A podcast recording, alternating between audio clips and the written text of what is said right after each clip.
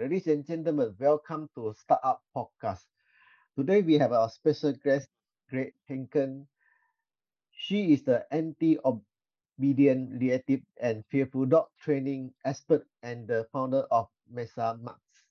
She works with dog owners who have tried everything but are still struggling to communicate with their shy, fearful, and reactive dogs. So welcome, Grace. Awesome. Great to be here. So could you introduce yourself again to our audience? Yeah, so I was born and raised in Beijing, China. So I've been in the United States for a little over 10 years. And I came here to pursue a master degree in statistics. And after graduation, I worked for several years, random jobs, corporation, stuff like that. And then after I actually negotiated a 15% raise in my last job, and I actually quit a month later to become a dog trainer.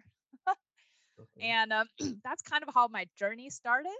Um, so yeah, that's uh, where I'm at now, and I happen to got to meet you and uh, got uh, join your show. So how how you got into the dog trainer in this industry? Yeah, it's kind of like a long backstory in a sense. I grew up in China. Like one of the thing is that um, dog training is kind of a secret. Like you don't you get a dog, you don't actually go to a training school. Like yeah. never heard of like training school, right? Like so you just try to figure it out yourself. And um, there's a couple of my neighbors have really well behaved dogs. When you ask them, "Oh, how you train your dog?" They just they just give you a smile, like, "Nah, I can't tell you the secret," right? That sort of thing. So, so at very young age, I was like, "Huh, one day I'll figure this out," right? But obviously, that's kind of in the back of my head. And all those years passed. Um, me and my husband finally decided we're gonna adopt a dog. And then we get to adopt a dog from Taiwan. They actually have rescues, rescue Taiwan street dogs. They called Formosa mountain dogs. And um, the dogs are actually born on the street. So they're feral. They're not exactly like people abandon them or anything like that. So they will actually flew the dog in from Taiwan to the States. So I actually pick up my dog from the San Francisco airport the day he arrived. So that's kind of how I got this dog. And they really don't give you a lot of background of the dog, right? Mm-hmm. You know very little about what this dog temperament looked like. Um, and a lot of the information they shared actually very, could be very misleading. And they were actually extremely hard to train dogs because they're actually very fearful and reactive. A lot of them like growling, barking nonstop. And I have a couple clients' dogs, that their dog have beaten multiple people or other dogs uh, those kind of in the common scenario like they're not even surprise me anymore right? So after i got my personal dog that's really i think i started really diving into more training side of it. I want to train my dog i don't want him have bad problems right? Then i got in the obedience training i got my dog really like super obedience right? Like kind of follow commands like you almost like look like those military dogs right? Can perform and look nice. And then I got have kind of heavily involved with the rescue at that point. So I start actually co-hosting dog training classes. And that's kind of how I got to start getting into the training side of it. And then over the couple of years I was doing that, I realized a lot of dog owners who have been like gone through the training I have gone through, their dogs still have very just crazy behavior issues. It's like they did the training but didn't work and that's when i really like start looking kind of look the other way like hey what i did differently how i can help those people with their dogs. And that's when i start looking into like beyond uh, obedience. So now in my training i actually tell people i don't teach obedience because mm-hmm. obedience itself actually doesn't fix behavior problems. So i start focusing on more of how to relax a dog. Um, i said the dog's behavior is a reflection of their minds so we want to fix behavior problems. We want to relax their mind, to change their mind in order to change behaviors. And that's when I kind of start having my own, you know, methodologies and stuff. And I followed several, more than several different trainers, I guess, to kind of pick on what their thing could work, what their things like not working. And I kind of cultivate this training system, like become extremely effective to dogs that um, very reactive caused by fear. Uh, so that's where I'm kind of how the company goes, and I'm also um, kind of the expert in training Taiwan dogs. Majority of my clients heard my name from different Taiwan dog group because they're like my dog's so crazy, and people are like, go reach out to Grace because she's really specialized in Taiwan dogs. That's really how it started. Yeah. So normally, what what the problem that the the dog facing that we need to train them? You know, part of it is when we talk about fearful in dogs, a lot of people don't realize, right? If you have a dog or you, if you walk on the street, you see those dogs like barking at everything, Yes. like uh, pulling leash super hard, and they just bark. Mm. A lot of people think that either that's just how their dog be, right? They're like, oh, that's just dog be dogs, right? Yeah. Or they might be like, oh, my dog's dominant, right? My dog just want to protect me, right? However, majority of those behaviors actually means the dog's actually fearful. And that those Mm. reactivity is just kind of a symptom to reflect on their own fearfulness. Uh, I use one of the example a lot is about bullying, right? Mhm. Kids who bullying other kids not because they're big and strong. It's actually because their lack of confidence and usually suffering some emotional trauma them, themselves. A mm. lot of them, such as from broken home, or maybe they're being physical abused at home, and then they come out to school, they try to bully other kids as a way of let those anger out, right? So our dogs are almost like that. They have this pent up emotions that they don't know how to deal with it, and then they come out as reactive and aggressive and biting, right? So, so in obedience training, what people tend to do is tell the dog what to do. Say, oh, you have to sit, you have to down, right? Then you can bark at the other dog. However, in my training, I kind of kind of switch that. I said you can't always tell your dog what to do. That's not realistic. If in terms, I want to say we want to build your dog's confidence. We want to teach your dog how to face their own emotions. Say you're as a human, like say, oh, I was hurt before, so now I'm kind of like reacting to certain. I say I lost trust in people because I my friend betrayed me, right? I can never have friends again. So how we can solve that problem? It's not to say you can never have friend again, but really to like how you can open up to be trust other people again. So that's kind of my training process. Try to teach a dog, okay, you can handle this. Those are things. It's not stressful. How you I can help you to feel more comfortable with your life. Especially, I think the more difficult part is I mentioned they're feral dogs, and when they come to the United States, they live in the city. They like never see that many cars before. They never see people. You know, they just everybody want to say hi to you, right? That's a very different en- environment. And for Taiwan dogs, I constantly tell my clients, you understand a lot of them not really suitable or born for city livings and how we can kind of like to make them start be more comfortable that this is a new environment you kind of have to get used to and it's not the wild mountain you can just run around and do whatever you want Yes. anymore. so i hope that kind of give you an idea and give your audience an idea on what i do So uh, it is different stage that you you you need to train the dog, and what is the period or the timing to to train uh, the dog? So part of obviously like you never know till you see the dog right every dog starts a different stage Yes. also i think it's heavily like rely on when people talk about dog training people usually not pay attention too much on how heavily the the the uh, role the dog owners actually are playing Mhm. um a dog's improvement is heavily reliant on what the dog owner is willing to do right so uh, i do primarily uh, private training um because i tell my dog owners like if you want to help your dog you have to learn how to do it I used to do what we call board and train. Uh, it's very popular in the United States that uh, the dog trainer will take your dog in for like three, four weeks and then Mhm. return the dog back to you. I used to do that and it can be looking really nice to the dog. The dog's like, oh my gosh, like brand new dog, right? By the same time, I return that dog to home, the owner can't do anything. The owner not not knowing what to do, right? So those th- results become not long lasting or at least I'm not happy with the result. I want my dog owner able to achieve their dog's lifetime improvement, the success, right? So now I kind of teach that. I said you have to train your dog. You have to learn how to train your dog because I can make your dog do a lot of things. But if you can't, it doesn't really matter. Right. So that's kind of like, and how long that time gonna come, it's like how much work the dog owner willing to do, how in tune the dog owner like can get the training because it's a learning curve, right? So some of the my clients can get it really fast.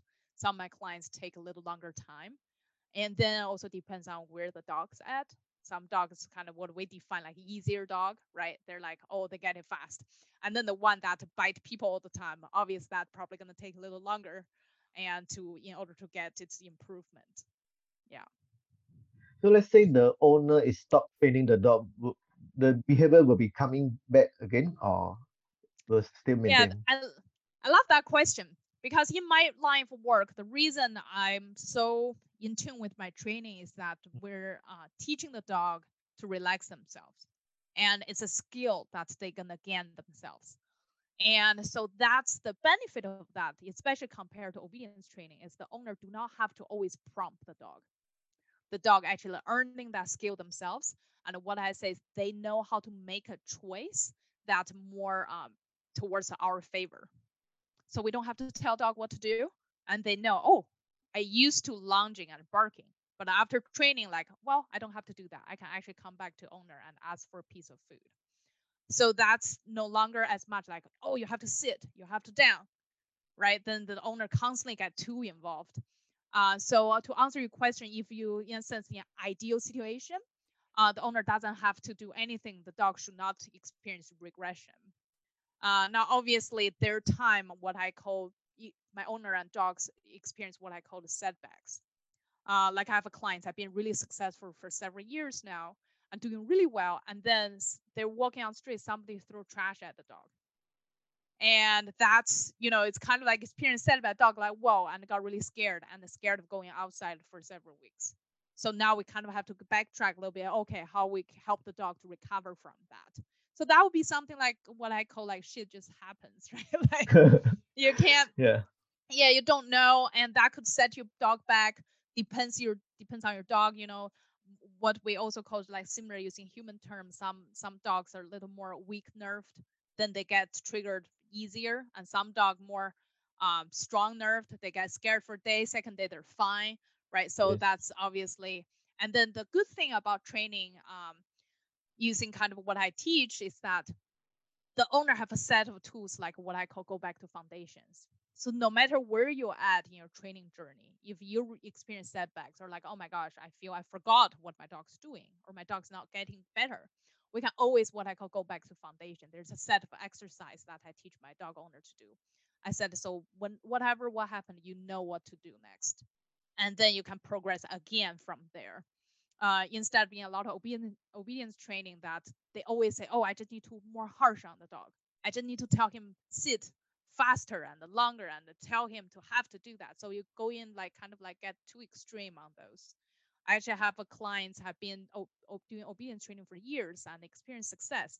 Recently, I actually enrolled my training because she said things just getting worse and anything she tried to stop working. Mm-hmm. I said because you're getting too extreme on what you have been told. You're like forgot what your dog actually needs. So now I kind of like tell her to back back up from what you have been doing and let's try something different. So and she's surprised with certain exercise I taught her is so hard for her dog. Well, she said, My dog can do down stay, but if you just teach my dog to just lay there, relax, my dog couldn't do it. I said, Yep, because it's different. When you tell your dog to do a thing, they know to listen to you. Now, when I tell the dog, like, I'm not going to tell you anything, but I'm asking you to just relax on your own, it's actually really hard for them. It's almost like they expect you to tell them what to do because they don't know what to do. I said you have to teach your dog. You need to know yourself because that's where the skill really being gained over time. Okay, so let's say the, the dog have been trained, then now they the, the dog is a company with another new dog. Let's say the, the owner adopt adapt the new dog. So will, will be effect the for the new dog or the old dog? Uh, could you uh, rephrase your question? uh, let's say the the new owner uh adopt the new dog, mm-hmm. uh, another new dog. So so They mean that the owner need to train the new dog again. Yeah. So do you mean that they already gone through training and they got another dog? Yes, correct. And yeah, so so obviously that depends on where the dog owners experience, right? It's an interesting thing that a lot of people who have gone through training with their first dog, they did really hard work to Mm. train their first dog. And then when they get the second dog, they feel that they knew everything. So but the reality is that I from my experience, the owner usually kind of slacking on training when they get the second dog because they're like, oh, I know what to do. It will be fine, right? And that could be, you know, if you get a second dog, it's easy, everything's fine, and sometimes backfire because the new components not just you have a new dog, but you have two dogs now, and that's relationship on its own. I have multiple clients, um, uh, not clients, but multiple dog owners reach out to me recently about in-house dog fight. They have one dog. One of the family have three dogs. One of their dog just killed the other dog, and then they reach out to me, right? So so you you might think, well, my first dog's fine. What happened, right? And maybe your training is good, but you didn't fix the relationship between the dogs mm. either, right? So that could be, you know, it's really kind of case by case scenario, like where you experience that and what type of dog you're getting, and are you ready to get the second dog? A lot of people, I think they they feel they get second dog to have a friend for their first dog. Uh, and uh, for me, that's really not a great idea. That shouldn't be the right reason to get another dog, because their thought is like they will be friends, so I don't have to take care of them. But that usually backfire because both dogs are gonna need you to take care of them, and then you have double the trouble. Okay. Okay. So let's say the in circumstances the change the owner, that mean the new owner need to retrain the dog again, right? Um, you know, if they have gone my training before, I wouldn't say they need to retrain the dog. They can always kind of like what do I call again back to the foundation. They can totally do it on their own. And maybe from time to time, what I call a refresher course, just kind of give them an idea or direction where they should go. Now, I have a lot of clients that have gone through three, four trainers before me. And then they reach out to me. It's like, wow, I've done so many training and none of them worked. What should I do? Uh, in that scenario, sometimes it's hard in terms of, uh, you know, if I I have some dog owner have gone through six trainers before, and then they reach out to me. Usually, I would ask why none of those worked, right? Even though they don't teach everything I teach, but at least you should pick some things like I, I share with them. I said you should have all the components Mm. but what exactly happened a lot of those could be a red flag to me it's the owner not doing the work like they just like they want some sort of quick fix and so they've paid one trainer after another trainer but they didn't put any work in now there are also other scenario i have a really great client right now uh, she had three trainers before me she did all the work word by word how the trainer taught, taught her and her dog only getting worse. That's when she come to me she's like grace i've tried the things i've did my work my dog's getting worse. Now can you show me how you do it? Then i would know okay i'm going to tell you one of the hardest thing to sh- share with my clients who have gone through training is i have to tell them forget everything your other trainer told you because i Mm. almost going to teach you everything the opposite and so so that will be a, a scenario as well yeah Okay. So recently, because now it's uh, we, we sometimes we lock lock lockdown, right? So for the training, will it be able to through the virtual training to the owner, or must be physical to the training with the dog together? Oh, so so during well, is, do you guys also on lockdown as well? Uh, partially yes. Yeah. So so for us, uh, all my training right now actually virtually. So it's like No. what we do right now. Um, it's very interesting. I have people reach out to me. They insist they want to do in-person training because it's like a conventional thinking. You have to see me to know, see my dog, see me, and know what to do. Yes. uh, one of my clients actually attended one of my virtual workshop. She said she's surprised that uh, how much things she can learn and work with the dog without me actually seeing her dog because again it's me teaching the owner what to do have nothing really to do with their dogs right their dog doesn't have to be even been there per se at the beginning of the training because i need to teach the owner what are some things they need to learn first um, and the other thing i pointed out is that if you have a very fearful dog which several of my clients have already experienced the, the kind of a backfire what happened is they took the dog to an in-person training because the dog already so stressed out now you go to an in-person training, everybody may wear masks. Mm. And actually make the dog more scared and more reactive. And actually kind of like not improving the training results because your dog is freaking out. She, they can't actually learn anymore. Couple of my clients actually cancel their other in-person trainings because they're like just getting really stressful to the dog.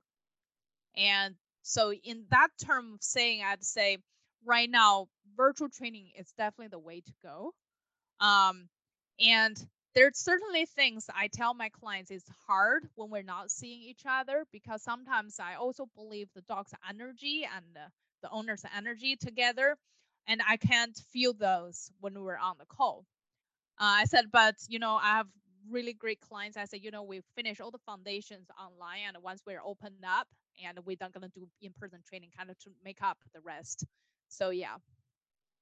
Okay.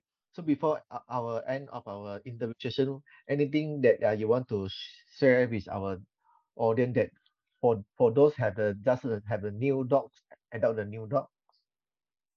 Yeah, you know, start training early. I see way too many people wait way too long because in dog adoption, a lot of people adopting dog now. Uh, it's probably similar in your place. In US, it's like crazy right now. Shelters are empty people stay home, they want a dog. And they usually regret a couple months later, realize, oh my gosh, what I got myself into, right? and um, it's actually what we call the honeymoon period. Most people who adopt new dog will have a honeymoon period. That depends on the dog, lasts from several weeks to a couple months. And then you start seeing dogs' behavior start to change. The devil dogs start coming out. And you're like, oh my mm. God, that's not the dog I adopted. So to anybody listening, if you get a new dog or plan to get a new dog, start training right away. Do not wait for the honeymoon period to pass. Uh, we want to keep that honeymoon period as long as possible. And actually, if we don't have to get out that honeymoon period, it will be the best. I hope that's a, um, you know, I, um, advice to your to your audience. I, I know that your your website you also have got the free ebook to guideline to how to train the dog, right? So yeah. For, yes. Yeah. So so if anybody interested, go to mensa-mutts.com. That's M E N S A dash M U T T S dot com. And you can download a free report. I talk about debunking like two biggest dog industry norms and three things can help you with your dog. And then you will also actually get 24 days emails called 24 days to a new dog. So I will send an email every day for 24 days, tell you what you can do and uh, you know a wild range of information there. Yeah. Great. Yeah. So for those who interested who adopt a dog, so can go to the website to, to check out the more information. Okay, one more last question I normally will ask my guests is let's say you have one superpower. What superpower you want and why? Oh my gosh. you know, sometimes I think about that too. I think I would be like um invisible. you know, sometimes it's like, oh my gosh, I want to be just chill. If I, you know, I can just like lay back and I'm not there, right? Sometimes, you know, um, that that probably my power. Like I'll just be like, I have my own time and nobody gonna bother me, you know. Oh. Great. All right, Okay. Yeah. So okay, thank you for your time today. So really happy very great that you have become my guest to, to share with my audience. Yeah, I hope to see you in the near future again. Awesome. Have a great day. Thank you.